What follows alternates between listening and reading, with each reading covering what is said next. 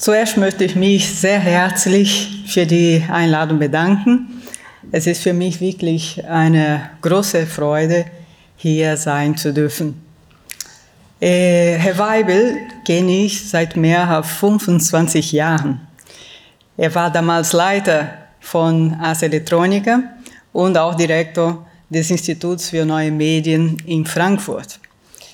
Ich hatte gerade meine Aktivität im Bereich Medienkunst angefangen als Leiterin des Kunstvereins Langelot in Barcelona, das erste Zentrum spezialisiert auf Medienkunst in Spanien.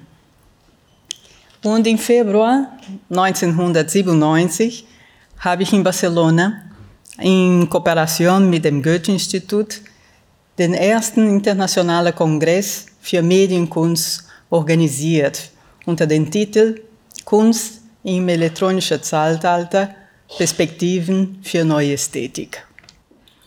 Und für diese Veranstaltung habe ich Peter Weibel eingeladen und auch einige der hier Anwesenden.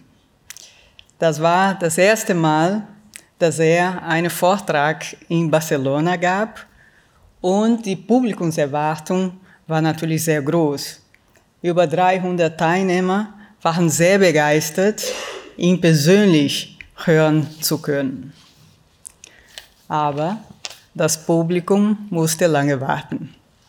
Herr Weibel hat den Flug nach Barcelona verpasst, da er die ganze Nacht durch an einem Katalog gearbeitet hatte. Und heute haben wir gehört von Jenseits der Kunst, das war bestimmt dieser Katalog. Ich kann bis heute noch an unser Telefonat danach erinnern. Ich sagte ihm, Herr Weibel, ich bezahle Ihnen ein anderes Flugticket, aber Sie müssen unbedingt kommen, da ich sonst nicht weiß, wie ich 300 Leute erklären soll, dass ein Katalog wichtiger ist als alle Personen. Und mit 24 Stunden Verspätung kam Herr Weibel dann doch direkt vom Flughafen um fünf Minuten vor der letzten Vortragsstunde. Es war keine Zeit mehr, mit der Dolmetscherin zu sprechen, die von uns schon vorbereitet war, dass es nicht so ganz einfach wäre, ihn zu übersetzen. Aber sie war sehr zuversichtlich, da sie damals als die beste Dolmetscherin für Deutsch-Spanisch in Barcelona galt. Herr Weibel hielt seinen Vortrag auf Deutsch und 99 Prozent des Publikums hatte natürlich die Kopfhörer im Ohr und für die simultane Übersetzung. Und schon nach fünf Minuten hatte er so ein Tempo drauf, dass ich aus dem Zuschauerraum ständig versuchte, mit Geste so langsamer zu signalisieren. Aber keine Chance. Nach circa 15 Minuten hörte ich dann die Dolmetscherin dem Publikum auf Spanisch sagen, es tut mir leid, aber ich kann Ihnen nicht folgen. So muss ich leider einige Sätze überspringen. Der ganze Saal lachte, Herr Weibel verstand natürlich nicht warum. Und so war der erste Weibel-Vortrag in Barcelona für das nicht deutschsprachige Publikum lauter freie einzelne Sätze, so Splittergedanken. Ein posthistorischer Vortrag oder besser gesagt eine aphoristische Kommunikation.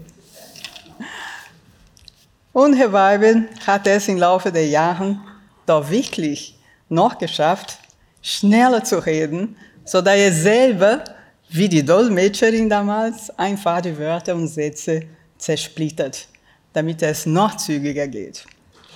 Aber jetzt verstehe ich sehr gut, warum Peter Weibel immer Enthusiast der Virtual Reality und besonders der künstlichen Intelligenz war und ist. Die uralte menschliche Physiologie und Motorik kann der Schnelligkeit Weibels Gedanken nicht folgen. Der karnale Körper mit all seiner biologischen Grenzen defizitäre Langsamkeit und physikalische Gesetzen ist für ihn obsolet. Eher ein Hindernis als eine Stütze für seine Kommunikation. Er kann nicht alle Bücher und Theorie schreiben und kommunizieren, wie er eigentlich wollte, da Hände und Sprechorgan nicht seiner hervorströmenden Gedanken folgen können. Eines Tages, wenn er so weit ist, dass die künstliche Intelligenz ein direktes Interface zwischen Hirn und Maschinen ermöglicht, eine biotechnische Synthese, dann werden wir, und hoffentlich kann ich das auch noch erleben, zig hundert Bücher, zigtausend Ideen, die Herr Weber noch im Kopf hat, lesen können. Und wir werden bestimmt auch ein KI-System benötigen, um alle seine Zukunftsvisionen zu begreifen. Dieser unglaubliche Rhythmus hat Herr Weibel auch auf das ZKM übertragen. Mehr machen, als Peter Weibel ohne künstliche Intelligenz gemacht hat, ist in dieser Qualität und Umfang menschlich nicht möglich.